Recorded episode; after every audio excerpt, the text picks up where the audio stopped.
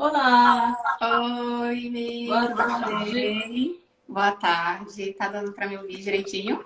Muito bem, tá ótimo. Você me ouve? Escuto. Bem, Perfeito. Bom, boa tarde.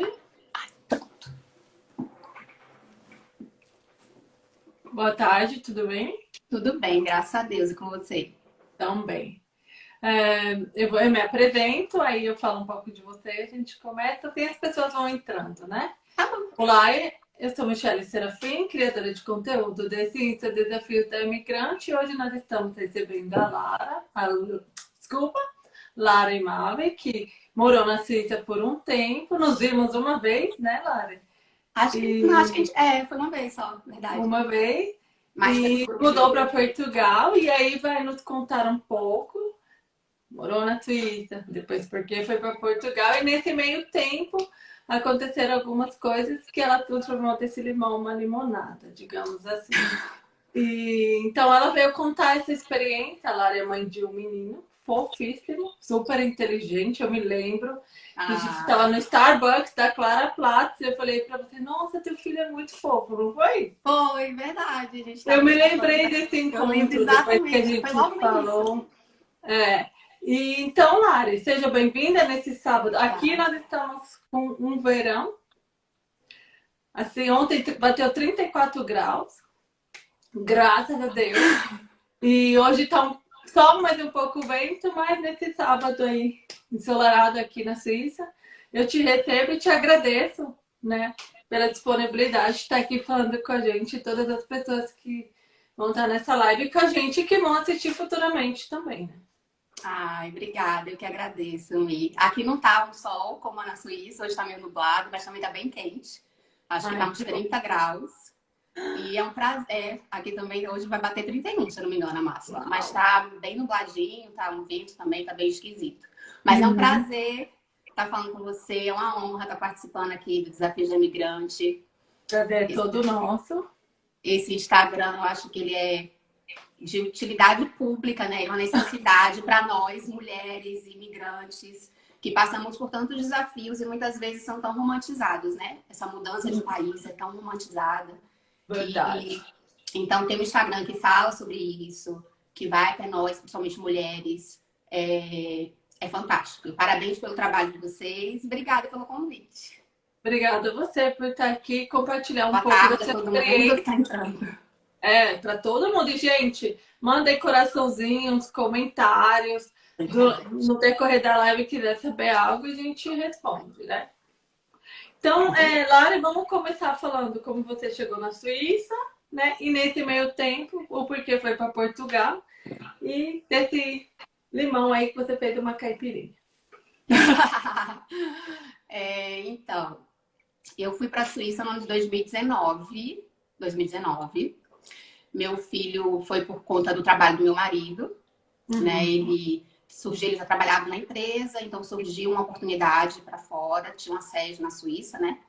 E ele participou de todo o processo seletivo, foi aprovado e eu estava com meu filho com quando eu cheguei na Suíça ele estava com um ano e 11 meses. Uhum. E aí nós fomos assim deslumbrados assim, né? Porque a Suíça, né? A gente sempre ouve falar da Suíça, principalmente a gente mora no Brasil. Eu nunca tinha saído do Brasil, nem a passeio. Uhum. É, meu marido já tinha tido a experiência de sair, tinha ido até na Suíça, inclusive, para um evento, mas eu nunca tinha saído. Então, eu sempre tive dentro de mim o desejo de morar fora, desde pequena. Uhum. E, então, quando surgiu essa oportunidade, para mim era a realização de um sonho. Nós conversamos, enfim, é, tínhamos um amigo em comum que morava lá, na, já estava morando na Suíça, então, e- e, inclusive em Basel, foi muita coincidência, Uhum. né, que foi para onde a gente mudou. E nós fomos, assim, com muitas expectativas, muito animados com essa oportunidade, tanto para ele, profissional, né, quanto para o meu filho, em termos de educação, quanto para mim, né, outro idioma, enfim, todas as, as, as, as vantagens, né, que a gente tem quando a gente vai para um país, principalmente um país como a Suíça, né, que é um país completamente diferenciado. E, e foi muito, e assim, a- a- ao chegarmos, é, foi uma adaptação inicial, assim, eu, eu confesso que não foi difícil no início, principalmente pela região que nós somos, né, que é a região de Basel, tem muito imigrante. Uhum. Então isso facilita demais. Eu não imaginava que existiam tantos brasileiros na Suíça. Eu fui descobrir isso quando eu estava na Suíça. Uhum. Então existe uma na eu que eu percebi assim que eu cheguei que existia, eu já tinha eu já tinha feito algumas amizades virtuais. Então isso facilitou muito a minha integração. Né, através uhum. de grupos que existem no Facebook. Pode falar o nome? Nem sei se pode falar. Pode, claro, pode, deve, inclusive. Inclusive, então, anotem o nome para seguir, né? Foi lá é, que eu acho que é o Brisa, se eu não me engano. É um grupo excelente do Facebook que reúne brasileiras, né? Que estão na Suíça, uhum. incentivam, então você tem tira dúvidas, é, é, muito bom, muito bom. E, e ali, através daquele grupo, eu já consegui me conectar com algumas meninas, né? Que uhum. se tornaram minhas, minhas amigas após isso. Então, isso facilitou muito a minha chegada. Uhum. E quando a gente chega, a gente está muito deslumbrado, né? Quando a gente é. quer ir, né? Obviamente, né? Quando você sonha ali, você participou de tudo aquilo e chega. Então, foi fantástico. Eu cheguei, eu estava super encantada com tudo aquilo. É um estilo de vida completamente diferente.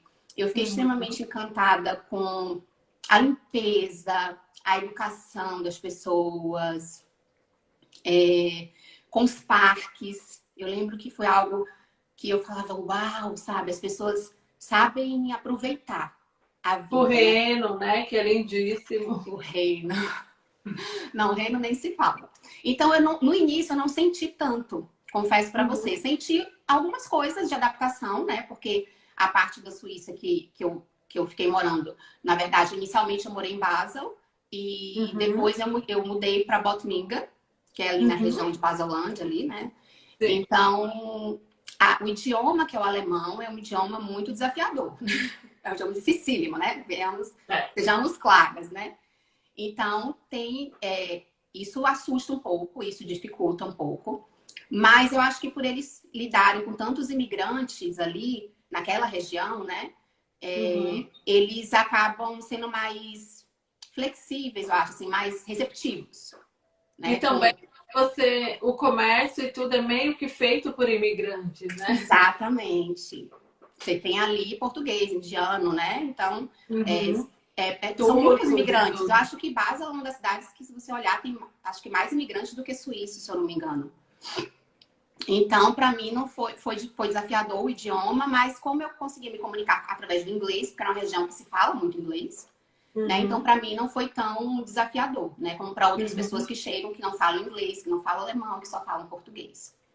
E aí, esse, esse suporte de amigos, né? Que no início eram conhecidos, depois tornaram amigas, foi muito importante para minha adaptação, porque eu, no início eu não consegui me sentir sozinha.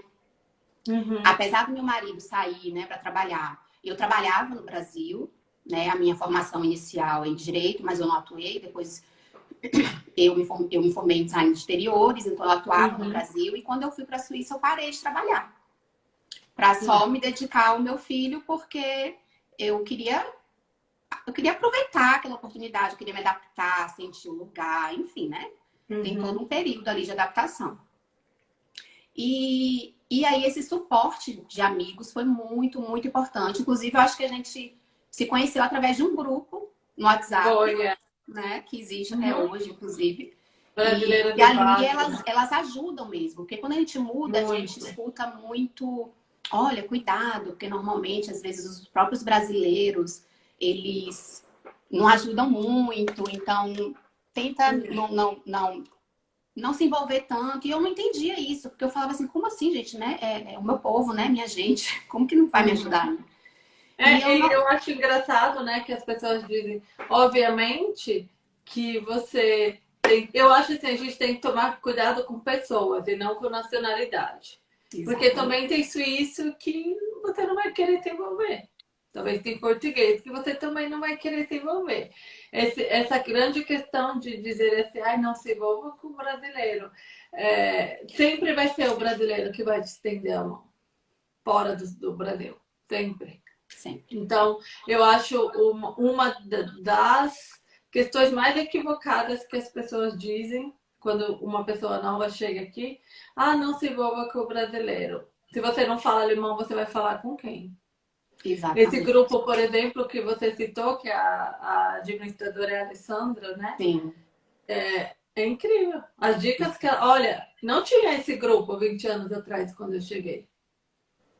né? Quem chega hoje tem muitas coisas para pesquisar, para e obviamente, como tudo na vida, você não vai, você não vai se dar com todo mundo. Você não se dá nem com a tua família toda. Você vai dizer que eu, nós não podemos dizer que a gente se dá com cada pessoa da família da gente.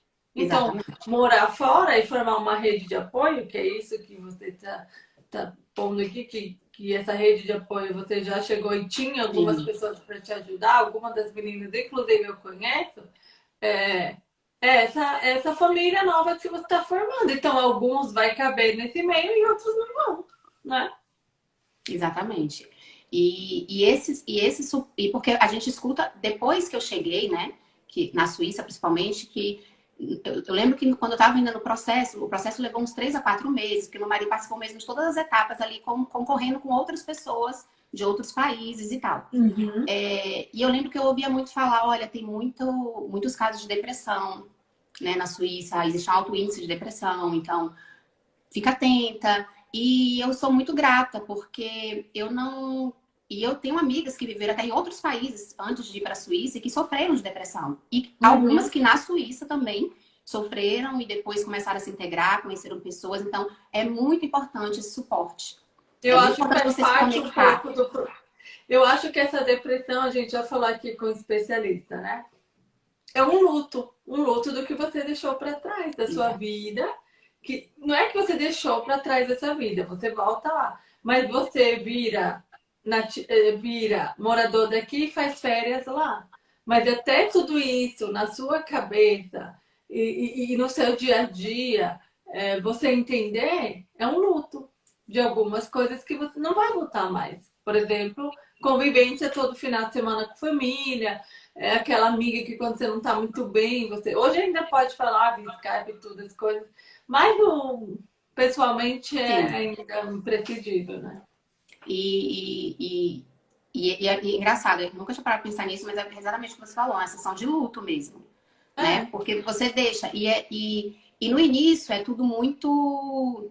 É muito empolgante, né? Quando você chega, uhum. assim, é tudo muito novidade. Então, quando alguém te pergunta como é que tá, você fala que é maravilhoso, nossa, que incrível, né? É tudo muita festa, é, é muita euforia. É uma lua de mel, né? É uma lua de mel. É. E, e, e aí, eu, tava, eu fiquei muito encantada, né, com tudo. O lugar é lindo, a Suíça é linda. É, é, a gente nem precisa falar, mas a Suíça é um país lindíssimo, né? É um uhum. país fantástico. Só que a minha lua de mel durou pouco. Ah. Essa euforia toda, né, que eu tive, assim, durou pouco, porque começaram a vir depois os, os desafios, né? E, e, e, meu marido teve alguns, enfrentou alguns desafios, né, na, na uhum. empresa, apesar de ele trabalhar por quase cinco anos na, na, na empresa que ele foi que ele foi trabalhar aí na Suíça, ele, enfim, passou por uma mudança de chefia quando já estava aí há pouquíssimo tempo. E uhum. aí a gente começa a ver algumas realidades, né? Alguns preconceitos, né? Então, algumas perseguições, ele passou por isso dentro da própria empresa. Uhum. É...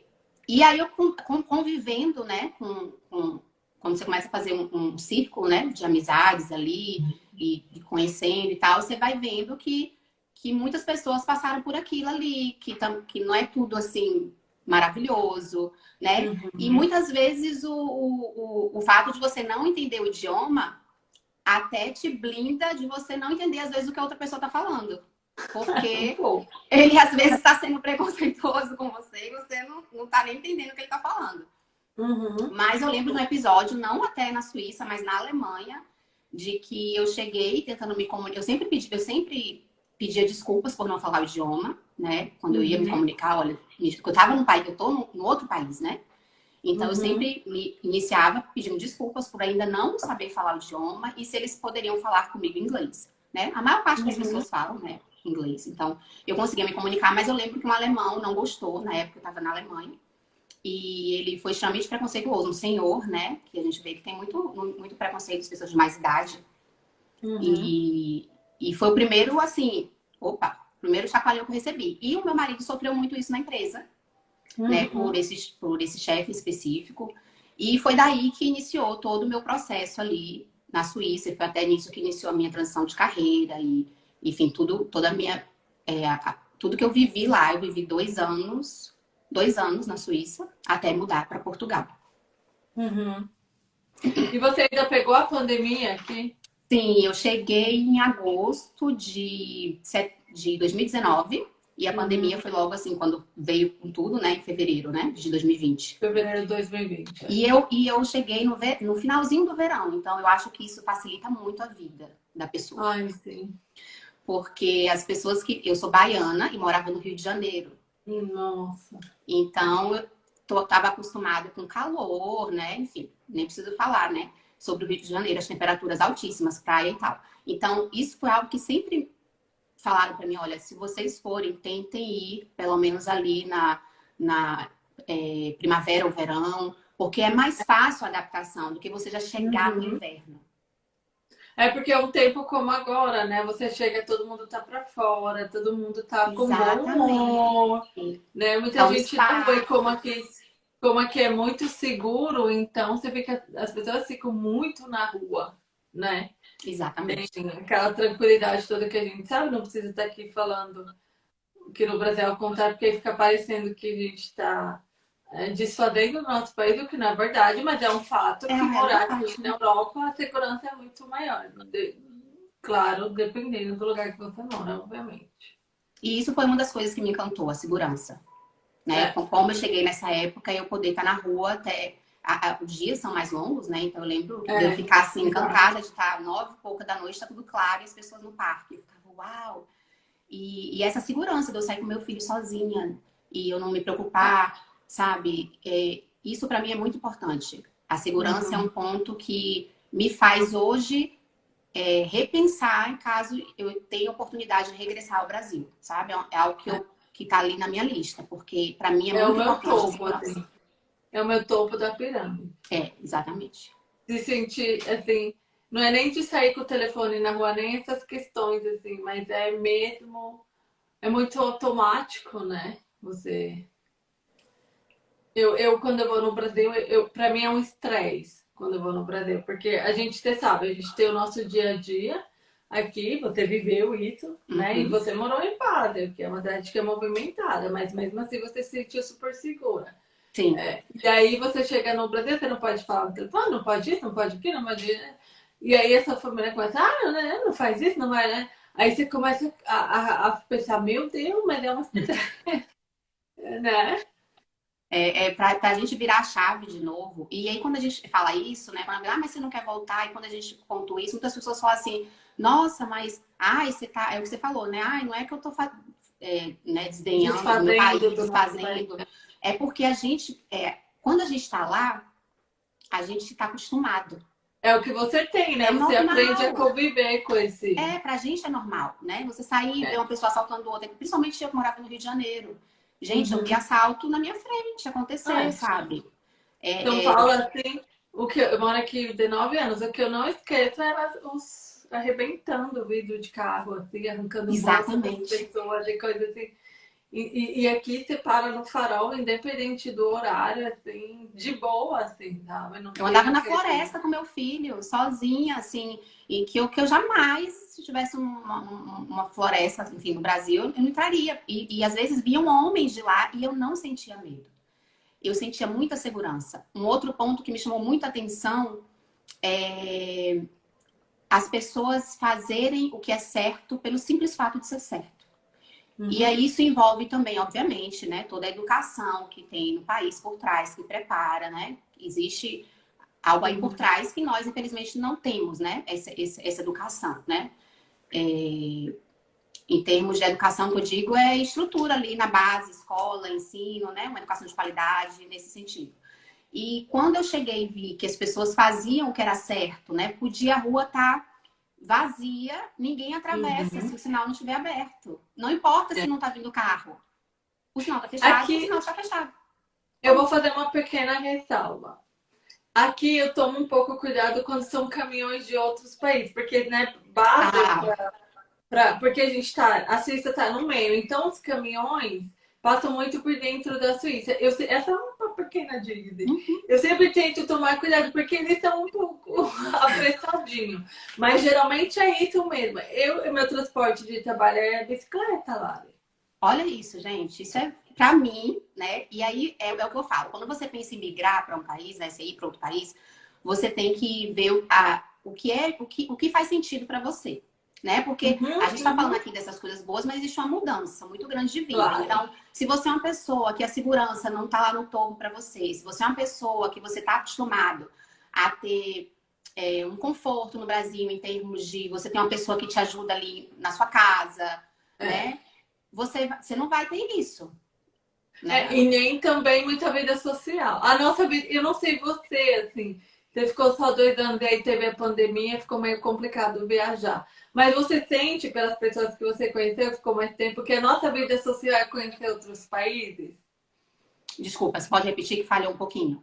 Se é, é, você veio um pouco parte da pandemia, mas aqui eu sinto que meio vida social é conhecer outros países, né? Sim. No Brasil é muito final de semana balada, festinhas, coisas.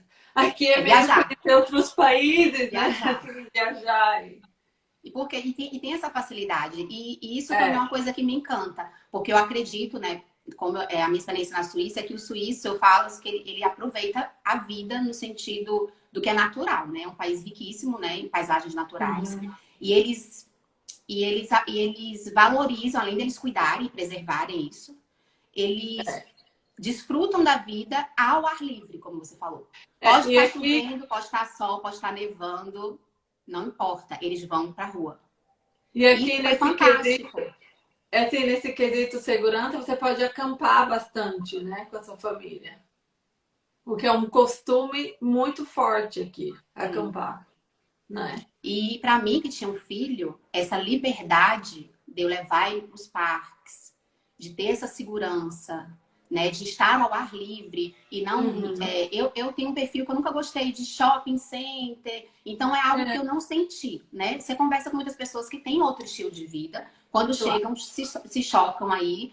Ah, mas não tem nada para fazer no final de semana, né? Como assim os restaurantes fecham no domingo, né?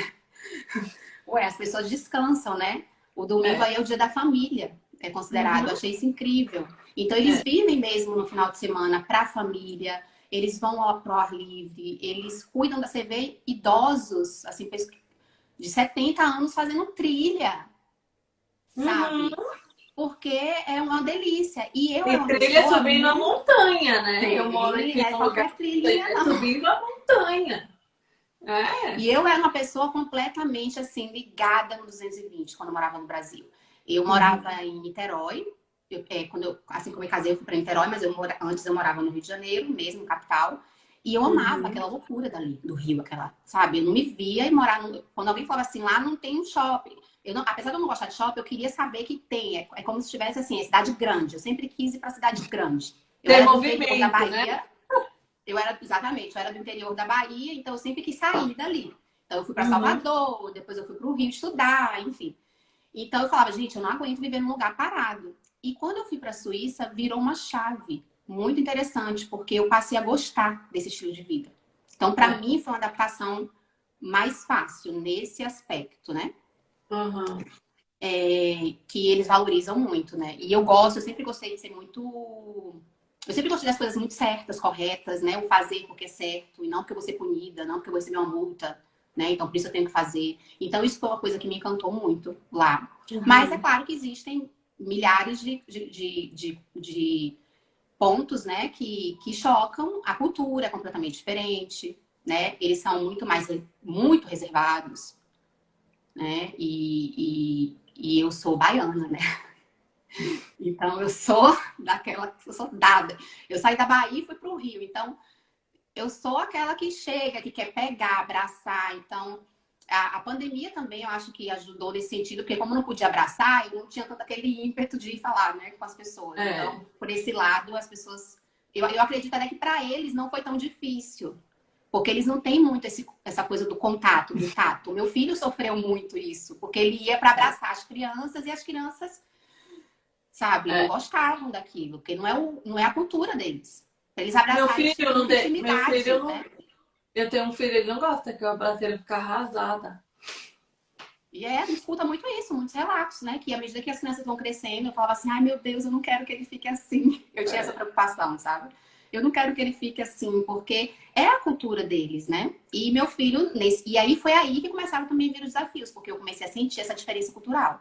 Principalmente uhum. no meu filho, porque meu filho é uma criança muito expansiva, é uma criança que, que, que eu, eu brinco, né? Desde que ele nasceu, ele se expressa através do grito. Uhum. Então, ele, para chorar, ele chora com grito. Se ele tá muito feliz, ele externa e vai ter sempre um grito ali, uma euforia, né? Uhum. E aí as pessoas são muito contidas, né? Barulho uhum. não é tolerado. É. Você não pode ligar uma aspiradora Aqui eu digo que cachorro não late, né? Menina, você vai num restaurante, o cachorro senta embaixo da mesa, bonitinho, quietinho ali. Nem não dá um passa, bem pronto, ele tá lá. Então é um silêncio, né? Então, para muitas vezes eu é, quando eu via todas aquelas crianças muito calmas, né? Elas são muito. Claro que elas têm os seus episódios, que eu também já vi muito em parques, etc. Eu acho que ela depende, viu? Eu trabalho em creche, aí as pessoas. É que eu acho que depende. Depende, assim, do, do lugar que a criança tá, de repente. Porque Obviamente, na creche eles podem se soltar, né? Eles ficam lá a manhã inteira, então, obviamente, eles não vão ficar quietinhos. Eu acho que mais no prézinho e na escola eles têm que se conter mais. É né? isso. É. É isso. Porque é meio que. O que a isso é a minha sensação, tá? A minha uhum. história, a minha experiência, claro. Né? Eu sempre gosto de trazer, porque essa é a minha experiência, outras pessoas viveram outras experiências e tal. Claro. Mas como meu filho tinha essa característica, eu sentia muito os olhares, uhum. né? Eu sentia muito é, ele, essa coisa dele querer sempre estar tá brincando e pegar uma criança e abraçar. E quando veio querer correr, as crianças ficavam meio duras. Mas engraçado que quando ele entrou pro Split Group, né? Que é um, tipo uma brinquedoteca, né? Porque uhum. as, escolas aí, a, a, a, obrigatoriedade a partir dos quatro É os grupos de brincar, né? Isso ele, ele foi transformando isso também, eu achava muito interessante. É. E eu lembro de um episódio muito marcante para mim, que foi o primeiro dia que eu fui conhecer o Split Grouper. E, e a responsável, ele na, na, na hora de ir embora, ele abraçou ela. Uhum. Ele foi no ímpeto de dar um abraço. Ela afastou ele e apertou a mão dele. É. Ele tinha dois anos. E Onde eu coisa. trabalho, nós não fazemos isso. Mas... mas ela é suíça. Mas ela é suíça também. Mas, a gente e aí... mas daí entra a questão também do conceito da creche, viu? Era uma creche montessoriana, por incrível que pareça. Pois é, isso uma... que quando a gente conversou, você comentou, eu achei engraçado, porque geralmente eles. É, é, né? É, eu, acho que. E a, a, engraçado, porque assim, eles têm uma forma de dar o amor diferente da gente. Ela era extremamente amorosa com ele. Ela era extremamente. Paciente, Nossa, ela nos ajudou né? muito. Ela nos ajudou demais da conta. Né? Principalmente porque ele não entendia nada, né? O idioma. Uhum. É, é, ali, quando a gente chega, a gente vê que tem o alemão, mas existe o dialeto ainda, né? Então, você estuda o alemão na escola para aprender. E você sai na rua, é outro coisa, idioma. Que é o suíço-alemão. Então, no é. grupo, eles falavam suíço-alemão. Uhum. Então ele saía na rua, ele, ele ouvia alemão. Em casa ele ouvia português e lá dentro ele tinha uns amigos que falavam francês, inglês. Então é eu brinco que é um samba do crioulo doido. É, um, é uma ONU dentro da creche, assim, várias partes. E eu, e, e, eu, mas isso foi uma coisa que me marcou, e ali eu falei, opa, pera, o negócio aqui é diferente, então mesmo, né? Porque uhum. eu falei, gente, né? Uma pessoa recusar um abraço de uma criança. Mas é, é, é eu percebi que até ela ficou desconcertada. É, Para eles não é uma coisa natural. Eu lembro é. quando eu ia falar com algum suíço, quando eu já tinha uma intimidade, né, que eu fiz amizades e tudo, eu às vezes ia abraçar e eles ficam meio duros.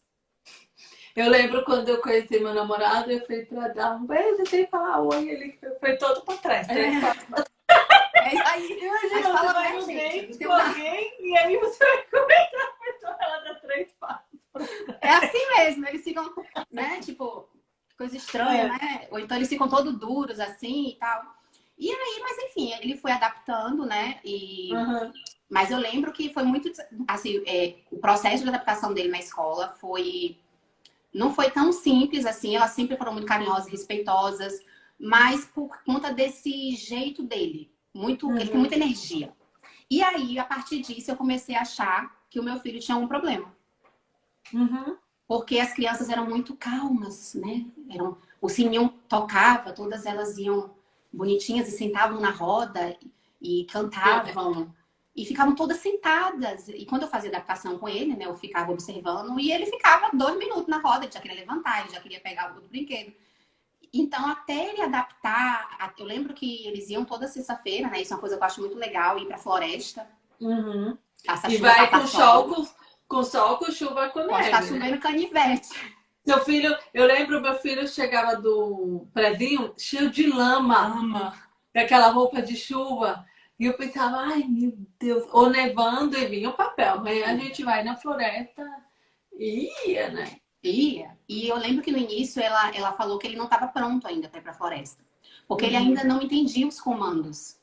Né? Ai, Quando eu digo comando, não é o comando de você ser autoritário ali com a criança, não. É, são as. as é, é, segurar a mão, né? Não pode soltar corda. É. Ele não entendia, porque elas falavam outro idioma com eles. E ali não tinha ninguém que falava português.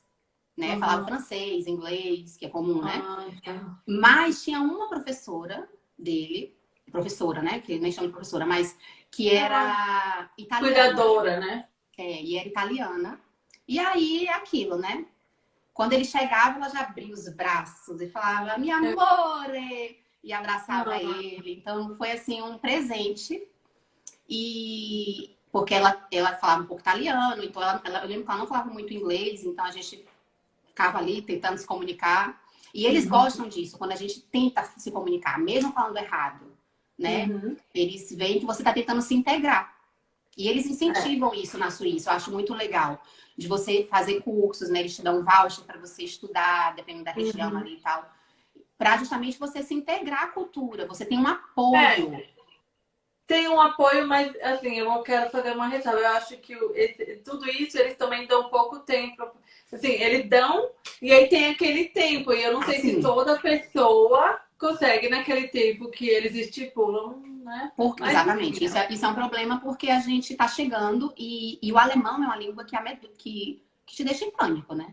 Eu lembro que eu fui toda empolgada para o curso, animadíssima, que eu ia aprender alemão e tudo mais. E na aula eu já comecei a sentir dor de barriga, eu falei, eu não vou entender isso nunca, eu comecei, eu, eu, eu passava mal para aula.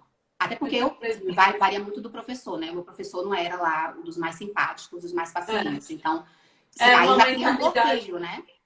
Você sente em alguns professores, não todos, tá?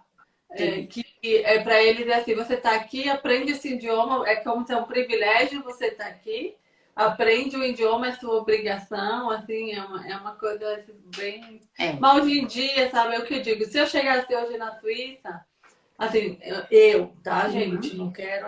Eu faria alemão online, com o professor tete a tete, falaria. Quando eu me sentisse na base do alemão, eu iria para a escola. Exatamente. Porque Isso. você chega lá, não importa muito se você andou no curso ou não, se você aprendeu ou não. Eles querem que você... Que você é. fale. E tem pessoas Parece aquela, que não tem a paciência. Aquela esteira rolante do aeroporto que você leva a mala, né? Aí algumas caem, tem só aquela que cai. Que eu e, é e, e às vezes você tem os alunos também, que já estão níveis avançados e que não tem muita paciência. Ou eles falam inglês ou algum outro idioma Exato. e uma dúvida e você aí você, e você tá ali, né?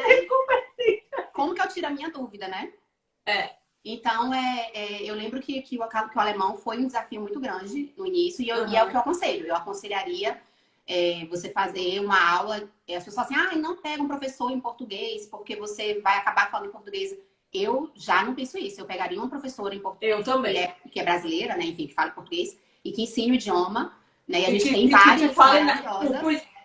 O, porquê da gramática é diferente no alemão desse, por exemplo, os números são de trás para frente. Gente, é tudo diferente.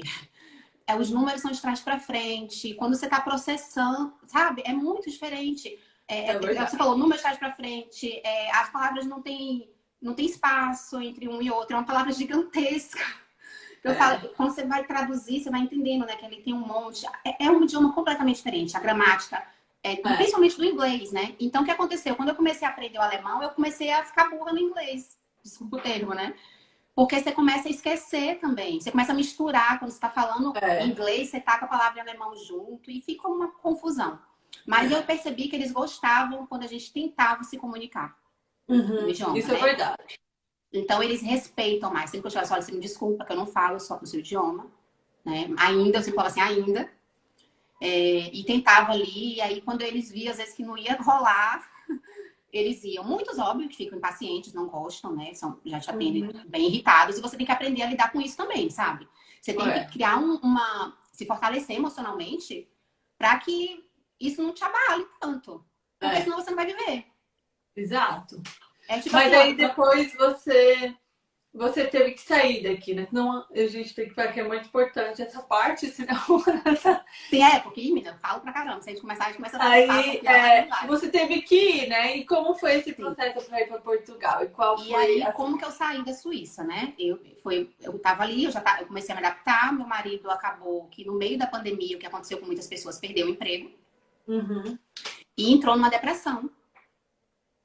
É, e ele sofreu essa, né, muita perseguição no, no, trabalho, entrou numa depressão, e aí a gente começou a ter muitos conflitos, né, em casa, muitos conflitos também com meu filho, aquela situação toda e tal. Foi aí que eu conheci, inclusive, na minha profissão, que eu, que eu fiz, iniciei a minha transição de carreira, né, uhum. eu, eu, me formei em, aromaterapia, eu sou, eu sou aromaterapeuta com especialização em psicoaromaterapia, e comecei, a, a gente começou a aplicar isso em casa, e aí ele começou a reagir, né? Junto com o processo de coach, que foi também depois, depois de atender já mães e mulheres com uma psicoaromaterapia, eu fui estudar também, me formei em coach é, especializado para mães. Então, uhum. hoje eu atendo essas mães, com esse suporte mais emocional e trago a aromaterapia Legal. dentro do processo. E que precisa muito, principalmente muito do suporte emocional, mas muito. É o que eu falo, a gente precisa se fortalecer porque são muitos desafios. É. Diariamente, todos os dias. Você sai de uhum. casa, você não sabe o que vai acontecer, né? Literalmente. Uhum. Então você precisa estar fortalecido. E nisso ele ficou tentando se realocar, depois que ele começou a reagir. Foi um período bem difícil para nossa família. Acredito. É, longe de casa, longe da Longe de casa, longe da família, é, sem saber o que ia ser da gente, né? Porque a gente tinha ali o período do visto, tudo direitinho, uhum. estava vivendo né, de forma legal. E a gente não sabe, mas o visto ele tinha um prazo, né? Porque meu, meu marido foi a trabalho, visto de trabalho. Então, uhum. para o visto dele ser renovado, ele tinha que estar trabalhando. E o visto dele Sim. específico era um visto que tinha que ser um, trabalho, digamos que no mesmo patamar do que ele tinha. Ele não podia uhum. conseguir um, um, emprego ali na, no, no restaurante, por exemplo. Uhum não iam renovar o visto dele. É porque ele ganhou o visto porque ele fazia algo muito específico que na Suíça não tinha, né? Exatamente. Então ele teria que estar dentro dos padrões do visto dele. É. E aí surgiu uma oportunidade dentro desse processo. A gente tentou de tudo, assim, né? Mas a pandemia, a, as oportunidades eram muito poucas e existe, é, como nós não somos europeus, não temos dupla cidadania, né? É, é uhum. é, muito mais difícil você conseguir, porque primeiro tem aquele processo de eles abrirem vaga para os suíços, depois abrirem para os europeus, e só depois eles abrem para o resto do mundo. Uhum. Então, ele participou de vários processos seletivos, mas os processos seletivos eram muito demorados. Inclusive, quando a gente estava saindo daí para vir para Portugal, ele estava participando de um processo seletivo, mas que as datas não casavam e a gente tinha que vir por conta da empresa aqui. E ele conseguiu uhum. se realocar e nós nos mudamos em setembro do ano passado para Portugal. Uhum. Estamos na região norte aqui de Portugal, na cidade de Guimarães. Uhum. E foi uma mudança muito desafiadora para nossa família, porque foi completamente diferente da mudança para a Suíça. Uhum. Porque na Suíça nós queríamos ir para a Suíça. Uhum. Nós estávamos muito empolgados em mudar para a Suíça. E quando nós viemos para Portugal, a gente não queria vir para Portugal. Uhum. Eu já estava muito adaptada, eu já estava com amigos. Meu filho estava adaptado, já ia para a floresta, já tinha uns amiguinhos. Já estava assim, entrando ali naquele ritmo das crianças, sabe? Entendendo, aprendendo o idioma. Então, eu estava muito feliz com essa oportunidade, né? Que eu estava podendo proporcionar meu filho dele poder crescer falando inglês, francês, alemão, né? Que é o que é o normal uhum. das crianças. Sim. Enfim, estava adaptada, estava feliz, gostava do estilo de vida e tudo mais. E então a gente veio meio que foi assim empurrada, assim, tipo, tem que ir porque tem que ir, né? Não tem outra opção. Senão uhum. a gente vai voltar para o Brasil e nós queríamos permanecer na Europa porque nós gostamos do estilo de vida da Europa. Uhum. Que é um estilo de vida muito mais simples, né? E para nossa família atende. O menos é mais, né? Eu aprendi uhum. isso, literalmente.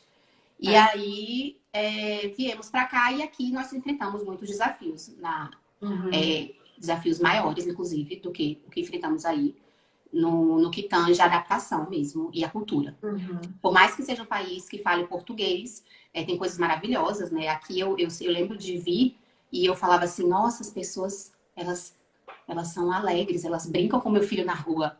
Às vezes meu filho ia correndo, brincando, e eu e tinha um, um, passava um idoso e brincava com ele. Eu falava, ó, se você tá na Suíça, a, a, a, idosa já ia olhar, tipo assim, essa criança não fica quieta, né? É. No ônibus, é um silêncio mórbido, né?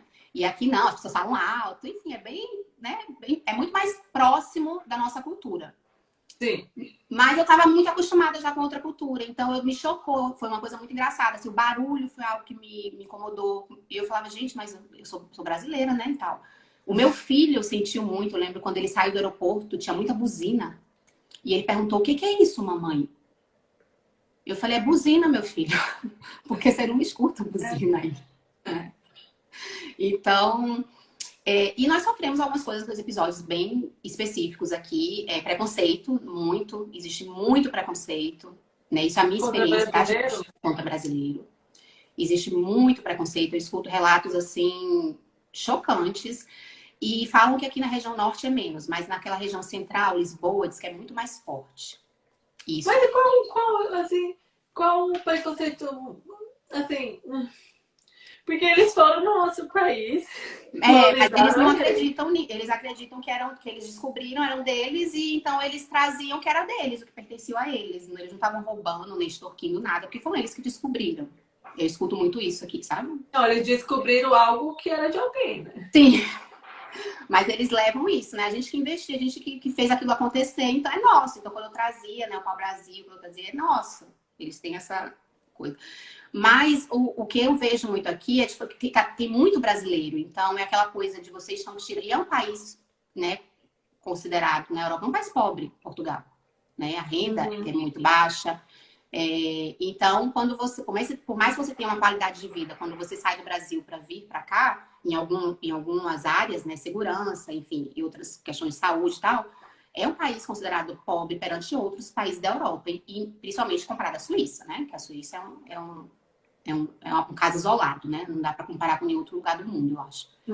Mas eu sofri muito, eu percebo que é muito assim, vocês estão tentando, estão pegando o emprego, né? Tem muito essa questão. Então, Mas eles engraçado que você que morou em Basel tem muito português em Basel, né? Sim, tem muito português em base. E tanto que eles falam que a gente fala, é, é, a gente fala brasileiro, né? A gente não Uhum, fala uhum. português. Então, ah, você fala brasileiro? E eu sempre gosto de falar. Eu falo, não, eu falo português do Brasil. E Uhum. vocês falam português de Portugal. Então, eu sempre me imponho, sabe? Eu aprendi a me impor. Isso é muito importante, eu acho, sabe, Michelle? Eu é- tive alguns problemas quando eu fui em Portugal, algumas discussões, e assim, eu acho incrível que eles têm alguns estereótipos, assim, por exemplo, eles têm alguns estereótipos da brasileira que achar que vão aí só para estar trabalhando em bares, né? Você É, eu falei para uma pessoa, é, para ela estar trabalhando aqui no bar, ela tem cliente. Esse cliente é o quê? Exatamente. Quem está procurando, né? Quem está financiando isso, né? Inclusive, eles vão no Brasil fazer esse Sim. tipo de coisa. E Então, tem muito isso. é, para- somos nós que mulheres. temos que quebrar esses estereótipos de preconceito, porque é, é porque assim, o Brasil, eu, eu, eu, sou, eu sou paulista, eu nasci em São Paulo, e em São Paulo todas as nacionalidades vivem juntas. Né? Dificilmente você vê esses preconceitos assim. E, aí nós temos na nossa cabeça que quando nós vamos fora do, pro fora do Brasil, a gente vai ser recebido da mesma forma. E é totalmente diferente, né? É totalmente diferente. Eu, ainda nessa região que eu tô, né, que falam que é a região norte, eles são mais calorosos. É, Eles até falam sobre isso. Ah, se for para lá, para a região do. Eles, existe muito uma rixa, né, do norte com o centro. Eu descobri isso Uhum. aqui. Ah, a região de Lisboa, se você cair, as pessoas passam por cima. É como se fosse meio que São Paulo, né? Aquela que você se vira, cada um por si. E aqui eles são calorosos e são mesmo, sabe? Eles são, eles são simpáticos e tal, mas eu senti, especificamente no prédio que eu morava, logo assim que nós nos mudamos, um dia e meio, né? Eu já peguei uma senhora que foi extremamente é, desrespeitosa e falou claramente que se ela soubesse que nós não éramos portugueses, ela não estaria dirigindo a palavra a, a, a mim e ao meu marido. Eu e... já ouvi bastante de brasileiro que mora em Portugal ter problema com vidrinho. Porque... É, e eu tive problemas, eu tive com um mês. Depois de ter mudado, eu tive que fazer uma nova mudança. Eu tive que sair do apartamento, porque eles, ela, nossa, eles infernizaram nossa vida. A gente não podia andar em casa, que eles batiam com, com vassoura e xingavam a gente. Era uma coisa horrível. Depois eu descobri que eram pessoas que faziam isso com todo mundo que morava ali. Né? Então, uhum. ninguém ficava, na verdade, naquele apartamento, eu não sabia disso. Então, com um mês a gente já precisou mudar. Eu fiz uma mudança da Suíça para o Brasil é, com uma família portuguesa e eles eram para ser a mudança feita em duas etapas. E eles trouxeram a primeira etapa e a segunda etapa eles desapareceram. Então eu perdi metade dos meus móveis. Você fez uma mudança da Suíça para Portugal? Sim, aí... eu trouxe todos os meus era A ideia era trazer os meus móveis, né? Enfim. E, e, enfim, a pessoa desapareceu e até hoje eu tô aí no processo, porque na verdade ele mora na, ele, eles moram na França, ali na divisa ali, e com Basel, e eles desapareceram, né? Foi uma coisa horrível. Então, foi, foi muita coisa nesse início, sabe? E o, acho que o que mais pesou foi o choque que eu tive quando eu cheguei aqui e ver que existe muito atraso na, no que tange a educação infantil. É.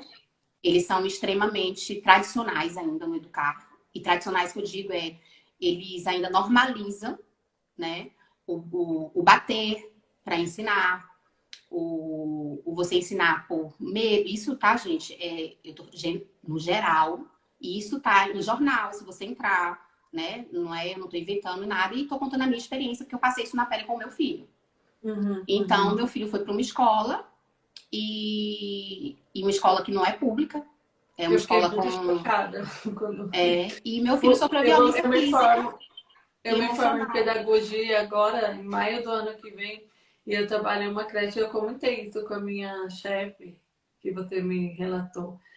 Tenho, é muito chocante. É muito chocante. E eu não imaginava, né? Porque você pensa um país, né? Europa, país do primeiro mundo, você não imagina que eles têm dessa mentalidade. É muito comum você estar tá no E parque, o tanto tá que eles criticam o Brasil também, né? Hã? E o tanto que eles nos criticam, né? Isso.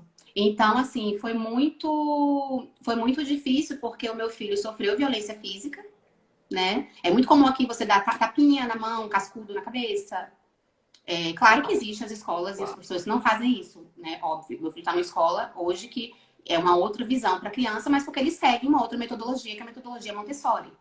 Nossa, e aquela escola seguia uma metodologia tradicional. Então, você vê muito ainda professores muito mais velhos, então que não se reciclaram, que ainda aplicam muito a, a, a educação antiga, né? Que lá atrás eles não tinham acesso a muita informação que a gente tem hoje. Ah, mas mesmo assim, uma, uma, uma... eu não fui na escola e apanhava, eu fui na escola há 30 anos. Mas é, mas eu passei, passava por algumas situações que depois que eu cresci, eu vi que eram extremamente abusivas uhum. também, né? Mas, enfim, é, nós, o Brasil, ele é muito avançado no que tange educação é, é, infantil, no sentido de metodologias de visão para criança. É muito comum você estar tá no parque, você tá vendo o pai dando, batendo em filho, batendo mesmo, assim, sabe? Uma coisa que me, me choca, principalmente eu que né, trabalho com isso. Então, eu não acredito em uma educação violenta. Não Aqui na Suíça, se você bater alguma criança na rua, as pessoas chamam a polícia. Exato. Não existe isso. É, não existe. Então, foi muito chocante. E o meu filho sofreu isso até eu perceber, né? Lógico que eu percebi logo ali no primeiro mês, eu já consegui intervir. E eu vi, né? Não é ah, porque meu filho veio contando, eu vi uma vez a professora fazendo que ele chegou em casa dizendo, e meu filho ficou muito. Primeiro que ele, para ele foi um choque, né? Ele, ele, desapareceu tudo da vida dele de repente, né? Ele morava numa casa, ele tinha uns amigos, de repente ele entrou um avião e veio para outro lugar, ó, aqui é sua casa nova e todo mundo desapareceu. Então ele sentiu é. muito. A gente fala muito assim, as crianças elas se adaptam rápido. Sim. Uhum. É, sim, mas porque todo mundo tem que se adaptar, né? Todo mundo se adapta. É. Se acostuma. Ele não tem outra escolha. É meio Exatamente. que ele não tem outra escolha, né? Mas, mas ficam coisas. Por exemplo, eu sou divorciada, então meu filho. Eu vou ser hipócrita de dizer que o divórcio não fez nada com ele, morar em casa separada, é claro que faz bastante. Né? E, é, é não, e, é, é, e ele. E eu, eu realmente não eu não esperava por isso, eu achava que ele ia sofrer, ele ia sentir, como eu senti, como meu marido sentiu. Mas eu nunca imaginei que, que aquela escola que a gente tinha escolhido, porque quando eu fui conhecer a escola, eu não conhecia a professora dele, porque ela não estava no dia. Uhum. E no dia, no primeiro dia que eu conheci a professora, eu já percebi. Eu falei, não vai dar muito certo. Ela é uma pessoa mais velha, eu falei, não vai dar certo. Tipo, se eu tivesse conhecido ela, eu não teria colocado ele naquela escola. Mas enfim, uhum. falei, não, vai dar certo, né? Coisa da minha cabeça e tal. E aí ele começou a apresentar, ele começou a, a ter. A, ele, ele se tornou uma criança, meu filho, que é super expansivo, ficou totalmente seguro. Ele começou a não querer ir para os lugares. Ele chegava no lugar e se escondia das pessoas, das crianças. Ele, ele começou a não querer, para ele ir ao banheiro, ele tinha que. Eu tinha que ir junto. Ele acordava de madrugada gritando quando ele perguntava se ir para a escola. Eu não estava compreendendo, até que aos poucos, né, eu fui ali tentando, observando, e aí eu fui descobrindo, e ele foi falando, e, e eu consegui ir na escola, e uma, eles, empur, eles empurraram meu filho, é, porque tem um momento que tem que fazer xixi, todo mundo, e é um momento certo, e é ali do horário específico, e tem que ir todo mundo fazer. Tem, mas se a criança não tem vontade. E, e, meu filho estudava na escola Montessori, no grupo Montessori aí. Então, ele ia para o banheiro sozinho. É, é, uma, é, uma, é, um, é um estímulo completamente diferente de independência. Então, Inclusive, os sanitários, sanitário da, da creche Montessori, que é uma que eu trabalho, é baixo. Exato. também para criança é especial para criança, né? Ele a pia é adaptada para criança, tudo é adaptado para criança. É, ele tinha que avisar tudo. que ele ia fazer xixi, ele levantava e ia fazer o xixi dele. Então, é. para ele foi um choque. Eu expliquei tudo isso. Olha, ele estudava numa metodologia assim. Então, para ele, tem um, pouco de paciência. Ele não tá acostumado, ele não estava acostumado com barulho. Então, quando ele chegou o primeiro dia na escola, era aquele. Porque aqui né, são mais expansivos, falam alto, aquelas crianças tudo correndo, bem Brasil, assim, correndo, gritando, aquela coisa de escola. E aí, não, você entra numa escola, gente, é um silêncio, né? Ah, todo mundo é um negócio assim, você não tem grito, você não tem. Não, confusão não tem. Então, eu lembro que ele botava a mão no ouvido, assim, ó, do barulho. E, e eles é, passou por isso. Quando eu fui conversar no dia, eu vi a professora fazendo a mesma coisa, pegando a criança à força, empurrando para a fila.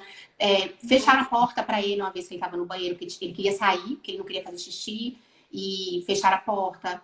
É, aqui tem um negócio da sopa, né? Eles tomam, é uma cultura muito forte você tomar sopa na hora da, nas refeições, no almoço, jantar. Então, eles querem te obrigar, a criança tem que tomar sopa. E meu filho não tinha hábito de tomar sopa, então ele nunca tomou sopa. Em casa não, faço, não fazia sopa. E, e aí ele, e uma vez eu lembro que tentaram dar sopa para ele forçado, provavelmente ele empurrou, porque ele não quis, o, o, o talher, sujou ele, e aí um dia numa festa, água espirrou nele, assim, quando ele estava lavando as mãos, e ele trouxe aquilo à tona. Ele começou a ficar em pânico, porque a roupa dele estava molhada. Eu falei, filho, é água, tá tudo bem. Ele, não, a, a... ele falava Frau, né? Porque ele chamava a pessoa de Frau aí. Então ele, a Frau falou, olha que feio, sua blusa, o que aconteceu? Não, não. Aí eu falei, opa, peraí, o que, que aconteceu? E ele em pânico, assim, você via a cara dele de desesperado, eu tive que abraçar ele, acalmar e falar, tá tudo bem, meu filho, é sua água, sujou, vai secar. Mamãe troca e principalmente por ele ser tão pequeno, já esperar. Ai, mãe. É. E aí, obviamente, eu tirei ele e eu tive que levar ele para psicóloga, porque ele ficou uma criança muito segura, muito introspectiva, tinha medo de tudo. Ele toda vez que ia, ele ficou com trauma de fazer xixi, de fazer xixi. Então ele perguntava se eu ia para algum lugar, ele dizia: "Vai ter sopa? É, eu, é, eu vou ter que fazer xixi?" E começou a ter pesadelos à noite. Uhum. E aí eu parei de trabalhar, né? Eu ia voltar, eu mudei para cá em setembro, eu ia retomar o meu trabalho online, né? Eu trabalhava em, outubro.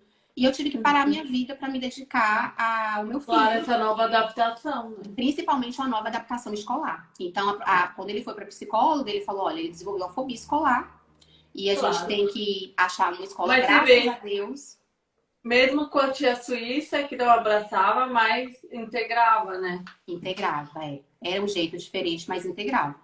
E, e aí, graças a Deus, eu encontrei uma escola, que era a única também que tinha vaga, que a pedagoga fez uma formação, inclusive no Brasil, na metodologia Montessori no mestrado, e está e tá uhum. transformando toda aquela escola para uma metodologia Montessori. Então, ela estava implementando, treinando os professores, e ele, graças a Deus, caiu no, na mão de uma professora que é extremamente doce, que é, é uhum. é muito parecida com o estilo suíço, porque ela fala baixo, e aqui elas são muito assim, né? muito mais alegres, expansivas. Então, para ele, ele se sentiu acolhido. E eles fizeram todo um processo de adaptação escolar com meu filho, voltado, né, com o direcionamento da psicóloga, com a paciência. Então, assim, foi um mês e meio. Ele ainda hoje externa muito que ele quer voltar. Ele passa na rua, ele fala: Olha, mamãe, tá atravessando na rua fora do lugar. Porque lá ele é, é bem assim, olha. É, não, mas é porque aqui a polícia, inclusive, vai nas escolas ensinar, né? Atravessar. As crianças andam sozinhas com seis anos, elas vão sozinhas pra escola. Com quatro eles vão sozinhos. É, quatro, né? Exatamente. Eu ficava chocada. Eu ficava.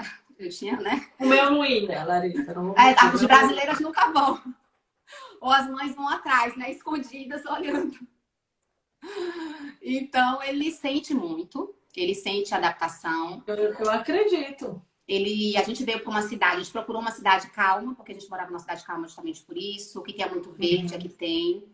É, mas ele todos os dias pede para voltar, ele fala dos amigos, ele sente falta das, da floresta, né? Daquela vida simples, né? É, de ir para fazenda, de ir para o uhum. parque. Aqui não tem tantos parques como tem aí.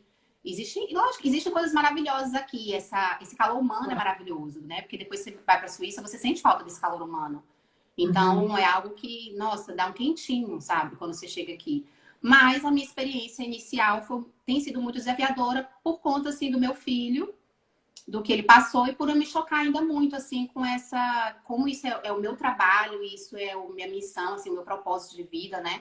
É, é, ajudar mães a criarem os seus filhos de forma respeitosa, é, uhum. a se autoeducar emocionalmente para que elas consigam educar crianças emocionalmente saudáveis através uhum. da com firmeza, mas com gentileza, com respeito. Isso é uma coisa que me incomoda demais. Então, hoje é. a minha vida aqui é norteada. É, se eu penso em mudar de cidade, o meu pensamento é: primeiro eu preciso ver a escola. Uhum. Porque e o parto também é algo que me chocou muito. Eu quero ter outro filho. E quando eu fui ver os relatos, aqui ainda existe muita violência obstétrica, eles são muito atrasados no que tange a, humanização do parto também, enfim, partos respeitosos, né? E independente de ser parto normal ou cesariana.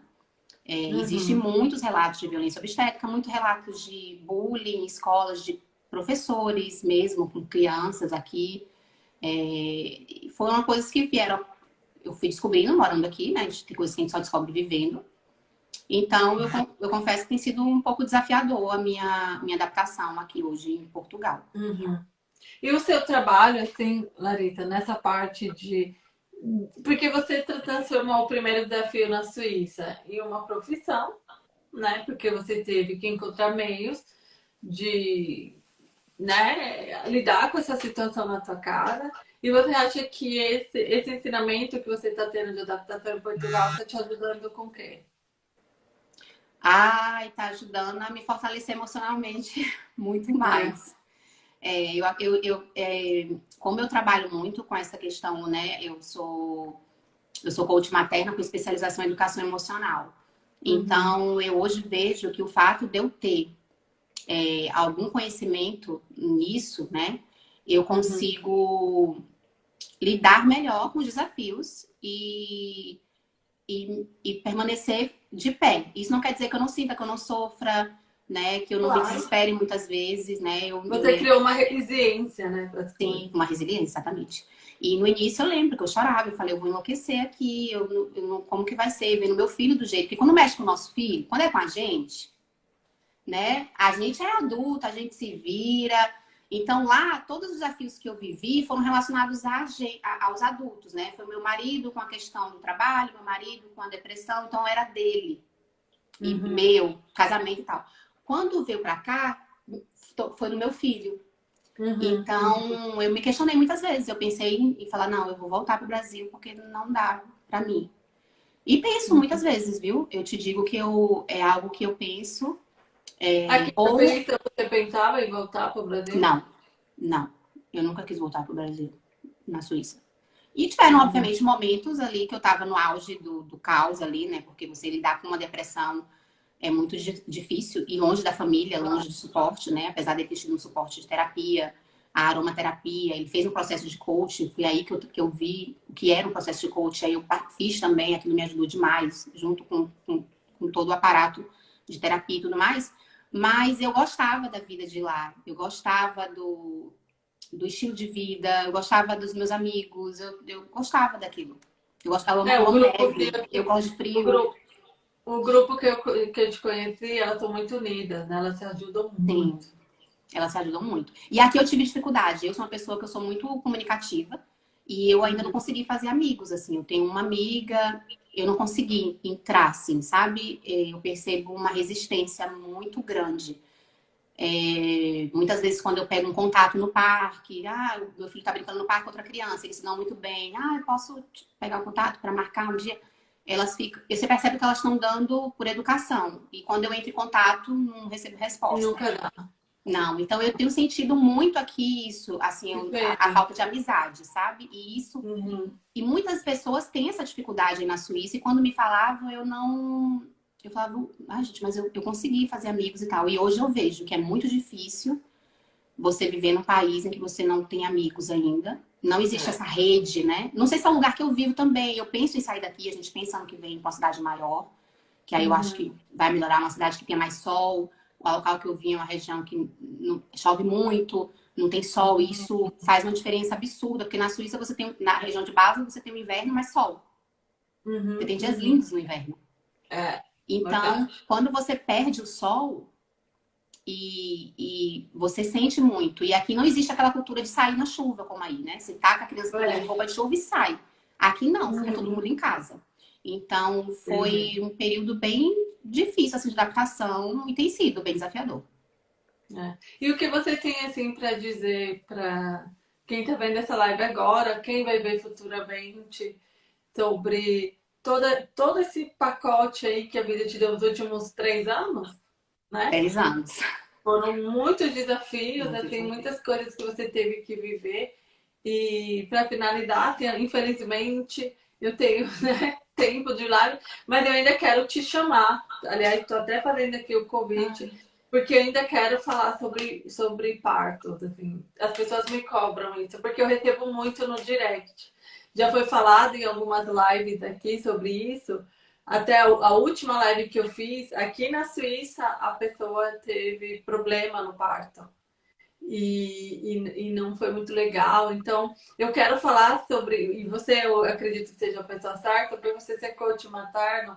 Então, eu queria fazer uma live com você só sobre parto, tá? Ah. Só sobre esse processo a gente vai, deixa passar o verão. No, na, na temporada, na segunda temporada de lives, que vai ser a partir de, de agosto, eu quero programar com você em um momento você voltar para falar sobre isso. Vai ser um prazer. Eu acho muito importante.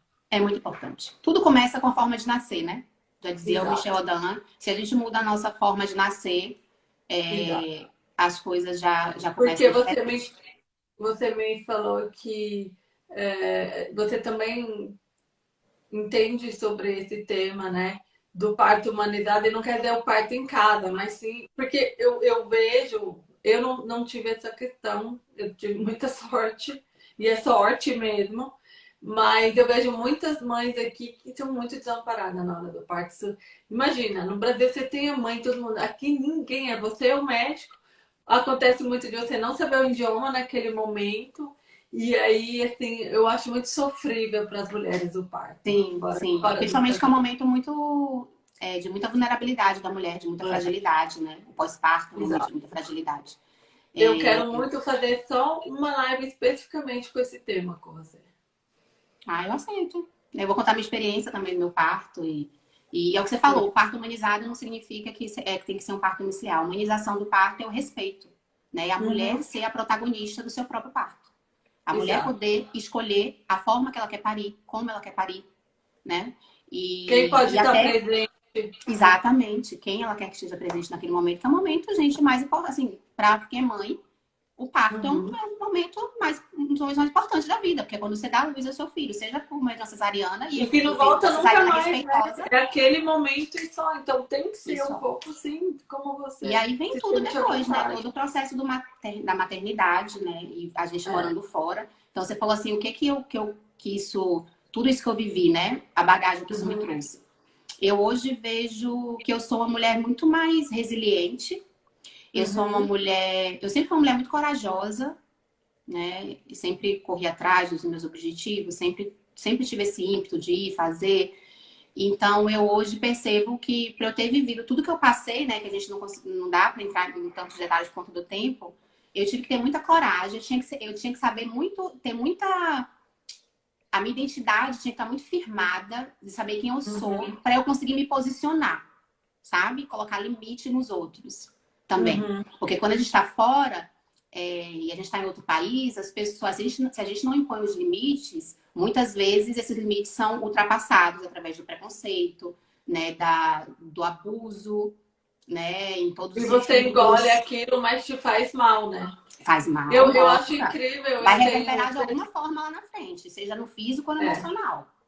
Eu tenho pessoas que falam, ah, imagina, na Suíça não tem racismo. Ah, imagina, eu, eu não sei onde que vive, que mundo do unicórnio é esse que eles vivem que não. Nossa, tem muito é. racismo. Muito racismo, muito. Então, eu hoje vejo isso, que graças... E aí foi muito importante esse processo de autoconhecimento que eu vivi aí, né? Essa busca uhum. para eu me uhum. conhecer no meio do caos. Eu, foi onde eu mergulhei, mudei completamente de carreira.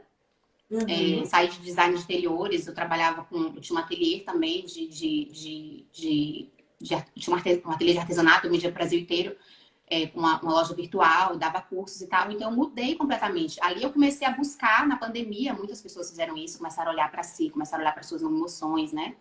E foi uhum. aí que a aromaterapia me dá esse suporte emocional, os óleos essenciais, né? Porque eles atuam ali no nosso sistema límbico, que é responsável pelas nossas emoções. Então, eu consigo hoje ter esse suporte, tanto para mim, para minha família, quanto para as minhas clientes e interagentes. Pode Acho que você vai voltar duas vezes esse ano no Desafio. Porque agosto vai ser o mês da educação e do aprendizado. E como você fez online, né? Uhum. Eu fiz online, as minhas formações todas foram online. Ah, pode chamar que eu venho, prazer. Quantas vezes você, vai ser assim, prudência esse ano no, no desafio algumas vezes. Eu acho legal, tem que dividir. Uma, eu acho uma pena. Uma hora de live é muito pouco para falar tudo. É. Então é, eu deixaria para mulheres... senão depois. Mas a gente vai voltar esse tá. ano ainda. E o que eu poderia dizer para vocês, mulheres, é para assim, vocês olharem. Muitas vezes a gente não, não dá importância de olhar para o nosso emocional. A vida vai acontecendo, Exato. a gente ativa o piloto automático por conta das circunstâncias. Precisa trabalhar, é. precisa dar conta de, de casa, né? Filho, trabalho. É. E todo, tudo aí. E tem aquele estereótipo, ah, você é uma mulher de força, mulher maravilha, você é consegue. Isso. Não, você é guerreira. Cuidado com esses estereótipos, né? Tira isso, porque isso é uma coisa que não fa... que muitas vezes não deixa fazer, é, não permite que a gente peça ajuda. Sabe? Porque você é forte, você Ou consegue. Então, esse tema empoderamento ou igualdade com com os homens, ou... são, são questões, assim, que acho que precisa ser um pouco. Então, assim, o que eu poderia deixar para as mulheres que, tão, que são imigrantes, né, que vivem aí nos diversos países e brasileiras, é que elas cuidem do emocional delas, sabe? Porque uhum. os desafios. E que busquem ajuda. Que busquem né? ajuda de profissionais. Eu sempre, eu sempre digo assim. Hoje com online, mesmo que você tenha vergonha de falar para o seu marido, que tem? Eu, eu, eu sei porque as pessoas que eu conheço falam isso. Gente, ninguém precisa saber. Você vai no Starbucks aqui, você está num país que você pode andar com o seu celular, com o seu MacBook, onde você quiser, que você não vai ser assaltado. Exatamente. Pega teu computador, senta no café, faz uma consulta online. Hoje tem muito, muita possibilidade de psicólogas. Tudo de que eu mais fiz online. De tudo. É, eu também. É, eu vou me formar na faculdade online eu estudo TI online, eu estudo inglês online. As é pessoas falam assim, imagina, no conforto da tua casa. Eu não acredito que você não tem uma hora na semana para sentar num café, que seja ali, na região da sua casa, um café, sentar com seu computador e falar com uma terapeuta para te ajudar. Sim. E é muito E o pagamento é feito online também, né? Exatamente. Então, é, é, um, é uma questão de você estar tá vendo o que é melhor para você também. Exatamente. E, e, principalmente as mulheres que já são mães, que passam por milhares de desafios, às vezes têm traumas né, no parto, ou tiveram um puerpério uhum. muito desafiador, estão é, ainda se acostumando, tiveram muitas vezes que parar de trabalhar para se dedicar à criança e estão. E tem uma ali. questão que eu acredito que você sabe melhor do que eu, é criar o filho sem a família por parto, porque você não tem referência. Você não tem com quem conversar. Exatamente. Eu cresci numa família gigante, de tias, primas, de todo mundo, vó e todo mundo. Quando eu, comecei, quando eu fui criar meu filho, eu só tinha a avó dele e o pai que quase nunca estava em casa. Então, eu olhei para o lado e falei, meu Deus, eu, tenho... eu, eu, eu, fiquei muito perdida de referência, muito. Muito, porque ele, é, você falou, você vivia ali, todo mundo junto e misturado, né? Aquele, é. aquele convívio, aquele contato todo mundo junto, existe o calor humano, aquele amor que transborda, né? E quando você tá aí sozinha, dependendo, né, do, com, a, com quem você casa, né? Dependendo se é um suíço, se, mesmo que seja um brasileiro, quando você tem aí, você não tem uma rede de apoio. Você não tem, Exato. olha, fica aqui para eu ir ali respirar, sabe? Você não tem a avó, é. né, que vai dar o suporte. Então, às vezes. Se você está tem... doente, você cai doente, quem é cuida do seu filho? Isso aconteceu, eu senti na pele aí, inclusive, isso. Uma vez eu muito doente, com febre alta, e, e o chefe do meu marido falou que ele ia ter que trabalhar. E ele foi é. trabalhar e eu tinha uma criança de dois anos e meio, que eu, eu tava com 39 de febre, que eu tinha que cuidar dele com 39 de febre. Uhum. E eu falei, meu Deus, eu não tenho, eu não posso ficar doente. É.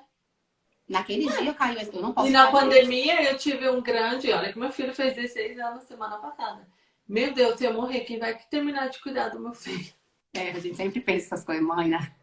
É horrível. É isso né? aí. É, são muitos medos. Assim. Muitos medos. Muitos medos. não, Larissa, você tem que voltar. Porque ah. não, essa live foi pouca pra gente.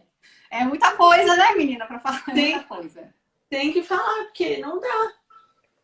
Não, é, é, é, é, eu volto, é um prazer, foi um prazer participar. Agradeço aí todo mundo que está online. Espero ter contribuído aí de alguma forma com a minha experiência. E, e pode convidar que eu volto, porque são muitas vou questões. Já vou anotar aqui para o time que te incluir na agenda de agosto. E para o ah, final do ano, ah, pronto, vai vir em agosto e setembro. eu não vou falar ainda spoiler de setembro, mas você se encaixa com certeza. Pode, vou ver com o maior prazer. Quando quiser, é só chamar, Temos convocar que, que eu venho. E eu, olha, eu quero dizer assim que eu sinto muito que você saiu da Suíça, né? Mas Porque... quem sabe eu volto, né? A gente quer voltar. Ah, volta. A volta. gente quer voltar, a gente quer voltar. Volta. Mas. Agora tá passando aí essa pandemia, acho que as coisas vão ficar mais, né? Fáceis, assim, um pouco. Sim. As pessoas estão vivendo um pouquinho esse pós-pandemia, que ainda tentando voltar à vida, sem, sem medo, sem, né? Mas acredito que meio de 2023 para frente a gente. É. Logicamente não seremos mais os mesmos, mas talvez com um pouco mais de folga desse medo todo que a gente sofreu, né? É muito importante a gente se sentir pertencendo ao lugar que a gente vive, sabe? Exato. É. É, por mais que você não pertença totalmente, no, como é nosso país de origem, mas você sentir é, é, é pertencendo mesmo, uma acolhida de alguma forma, com uma rede de apoio ali, de amigos, com, Isso. sabe, adaptada ali, é, é, é, muito importante. É muito difícil quando você não, não, não se sente assim, né? E hoje, infelizmente, eu não me sinto assim ainda. Espero que. E principalmente porque você construiu algo legal e rápido na Suíça e teve Sim. que deixar aí, né? Sim. Obrigado, Maíra. E deixa assim seu contato no Insta para as pessoas que querem saber mais desse tema. Né? Eu até falei, eu até falei, ai, por favor, faz esse tema adolescente. Eu me sinto perdida como mãe. É, você Porque falou. Falei, Larissa, por favor, faz o curso dos adolescentes, porque ninguém fala dos Ninguém fala dos adolescentes. Adolescente. Eu fui procurar depois naquele dia para você e eu não, realmente é muito. As pessoas se voltam muito é? para a parte infantil ali, a primeira infância. O início, né? É, e, e, realmente Mas... existe pouco conteúdo para mães de adolescente. Existe. Ele só bombardeia a gente com a coisa droga, não sei o quê, mas tem um universo muito grande dessa coisa adolescente eu, eu me vejo no momento agora, no tempo de deixar meu filho fazer as coisas, assim, soltar mais a corda. E eu fico assim, com ataque cardíaco, né? Vou e aí eles gostam mesmo, né? Ah, aqui, querida. É. Ele fala pra mim, ai mãe, meus amigos chegam uma hora da manhã em casa. Eu falo, como é o nome da mãe do seu amigo? é, eles são eles, né? Igual o brasileiro, né? Você não é seu amigo né? É. Eu via muito isso. Você, não, eu falo você é Larissa, que eu não, outro. Eu não vou falar, porque é muito fake, né? Mas eu falo, como é o nome daquele lugar que você é bebê? Como é o nome da sua mãe? Aí ele, ele fala, mãe? Aí ele, não, não consigo, eu não consigo imaginar meu filho chegando uma hora da manhã com 16 anos. 16 anos. vai para Berlim, quatro dias com a escola. Eu já penso que vai tomar cerveja no trem, porque com 16 pode tomar cerveja, né? Ainda mais que Eu já fico imaginando mil cenários. É, é, muito liberado algumas coisas que pra é. gente, é, enfim, né, pra é. cada pessoa. E aí fica aquela questão assim, quando você vai ler, só fica, ah, porque os adolescentes, mas eu acho que faltam coisas concretas no Instagram. Ou, ou pessoas, você quer, poderia falar com pessoas sobre isso, porque é, não termina, não, viu, gente? Não se iluda, ah, tá com 16, ah, já tá quase adulto. Não termina, não termina por aí o sofrimento. E depois que a gente é mãe, que a gente entende os nossos pais, né? É. Quando é. a gente ia pras festas e eles ficavam, não, dormiam até a gente Eu não ia. Gente, hoje eu fico só pensando, eu não gosto nem de pensar ainda nessa parte. O meu tem quatro ainda anos. tem essa, eu cresci numa família totalmente de igreja, então eu não podia nada. E o meu filho, eu já fiz, né, tem essa liberdade religiosa e tudo. E aí eu fico pensando, ai meu Deus, ele quer. Ontem, ontem era para ele vir pra cá, né? Que ele é guarda compartilhado. Ele, amanhã ah, a gente vai fazer um churrasco, sabe lá em Bersfeld? Acho uhum. que você uhum. chegou a conhecer, que tem o Rio. Sim. Aí eu já fico pensando, ai, será que eles vão inventar de nadar? Você sabe que lá no Rio todo ano tem. Ai, meu Deus, será que. Aí eu já, já imagino mil sempre. Falei, não, pode ir, mas o coração fica, né? Fica. E é por isso importante, né? O trabalho que a gente faz é justamente para dar esse suporte emocional para as mães, para as mães aprenderem a se olharem, se conhecerem, para que elas consigam e acho também os desafios. Que infelizmente seu filho sofreu essa coisa, mas você pode também agora você tem um respaldo para falar sobre adaptação escolar. Sim. Ah, Porque isso que você passou em Portugal, eu ouvi de mãe que passou aqui na Suíça, viu? Ah, é, não, é, eu, é, eu ouvi do meu filho que meu filho era selvagem. Aí, na Suíça. Era um é, pouco selvagem. O jeito dele é. é um pouco selvagem. Só que ela não foi falado para mim, falaram pro meu marido. E eu falei, é, gente, então... para mim selvagem é animal, né? Leão, é, é. é, né? São animais selvagens. Como assim? Porque ele não se encaixava naquele modelo ali, tipo, criança calma. Mas você né? sabe que essa nova geração também não aceita esse modelo, viu? Eu trabalho em uma creche e a nova geração disso e isso também não quer esse pensamento antigo, não. É, e ele foi mudando ali, sabe? Elas desistiram porque ele abraçava, ele não parou é. de abraçar. Então elas começaram a abraçar também. Elas, eu percebi que elas ficam meio duras assim, mas ele ia abraçava e elas, sabe? Mas é o que eu falei. Eu acho que transformando assim. Muito, é, depende muito do conceito, né? Porque onde eu trabalho é muito diferente. Na pandemia a gente abriu, né? Você sabe, na pandemia a uhum. creche não fechou. É, Realmente. E se, pra gente, assim, como é que a gente. Eu falei pra minha meu Deus, a gente chega pra trabalhar, as crianças abraçam a gente. Você vai falar que não. Você vai falar que não tem como. Teve distanciamento. Você te... É. Como é? Você chega na porta e já te dá um bom dia correndo, te abraçando e as coisas e tudo. E eu falava pro meu namorado, ai meu Deus, a gente chega, mas chega com máscara e tudo, né? É, ai, eles abraçam, eu abraço, não, o que a gente faz? Você não vai empurrar uma criança, gente, isso não existe. É, né? eu nunca falei pro meu filho para ele não abraçar, assim, não na pandemia, então. né? Você ensina, mas assim, no geral, sabe? Eu sempre dizia, filho, se você perceber que aquela criança ou aquela pessoa ela não quer um abraço, respeita. A gente é. tem que respeitar o outro. Né? Cada um é de um jeito. Nem todo mundo gosta mas, de um abraço. Mas eu acho engraçado lá onde eu, eu, eu, trabalho, a gente tem duas creches bebê. Eles amam, eles são. Nossa, eles vão de mãozinha dada assim na, no caminho e tudo. Eu é, acho e aí depois ele foi integrando. E aí é muito engraçado porque quando ele abraçava na hora de ir embora, por exemplo, ele corria e dava um abraço e um beijo na professora as pessoas que estavam do lado, que eram de outros países ou Suíça, eles faziam. Oh! É, é.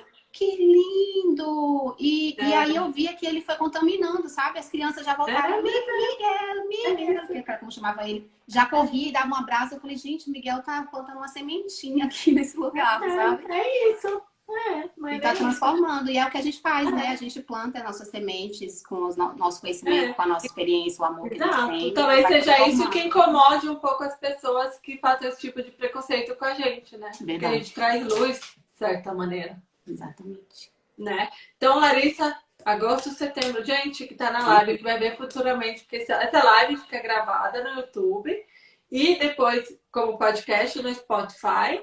E quem está vendo a live agora sabe que a Larissa volta para falar sobre parto e para falar sobre uma profissão online, porque Malarita também tenho certeza, tem muitas mães que estão em casa que o filhinho vai na escola alguma coisa e não tem ideia do que trabalhar. E né, você, com todas essas tribulações que você passou, ainda conseguiu. E muitas né, mulheres se submetem e aceitam algum tipo de tratamento pra, porque elas já se sentem. É, é, já se sentem intrusas, digamos assim. Eu já estou uhum. no país delas, eu tenho que me acostumar com a cultura. Óbvio, a gente tem que respeitar a cultura do outro, você está no outro país. Claro. Mas existe o limite do respeito. E tanto para adulto quanto para criança. Então, muitas mulheres não têm a coragem de se posicionar. E muitas vezes permitem que os filhos passem por determinadas situações, ou elas mesmas passem por determinadas situações, porque elas não uhum. conseguem ter coragem de se posicionar e se comunicar. Concordo. Seja por Concordo. dificuldade também do idioma, enfim. Milha... Aí vem milhares de questões por trás. Não, não é, falar sobre isso. Não é nada disso. Mas é muito importante que essas mulheres se... É, eu não gosto muito dessa palavra empoderamento, porque eu acho muito... Não, que elas sejam donas dos seus sentimentos e das suas atitudes. Que elas e... se conheçam e saibam é. para elas quais são os valores dela e, e saber onde, colocar o limite. Até onde é, é, o que o outro está fazendo não, não ultrapassa os, os valores dela. Então, cada Exatamente. um vai identificar ali. Esses são os meus valores, esse é o jeito que eu quero criar o é. meu filho. E eu não vou permitir que ninguém, independente do país que eu esteja, ultrapasse esses valores. Exatamente, concordo com você. E eles recuam, tá? Quando a gente se posiciona, eles recuam. Exato. Eu te desejo um ótimo fim de semana. Um beijo pro Miguel, um abraço pro seu marido. Que dê tudo certo para vocês. Se você voltar na Suíça, a gente toma um café. Com certeza. Leva o bolo no pote. e a gente ainda vai falar sobre muitas coisas. Com certeza. Já já a gente tá aí passeando, tá. quem sabe, né, para morar de novo. Com certeza. Quem sabe não, vai voltar. Obrigada, Beijo pra pessoal. você, obrigado por tudo. Ô, viu? Mi, posso te pedir pra você tirar um print que eu não sei fazer e eu tenho medo de apertar uh, e... Tu sabe? Peraí. Eu vou tentar, não muito. Deixa eu ver se eu consigo, peraí. Dá um sorriso aí. Consegui. Show. Ótimo. Eu sempre, eu fico prestando atenção na convidada, eu tenho medo de ficar lendo os comentários ou, e, e tirar seu foco, sabe? Consegui, consegui. Muito obrigado, tá? A gente se fala de novo, com certeza. Tá bom. Se alguém tiver alguma um dúvida, manda no meu direct, no Instagram ou no Instagram Tem. que a gente vai conversando. Com certeza. Um beijo. Tchau. Tchau.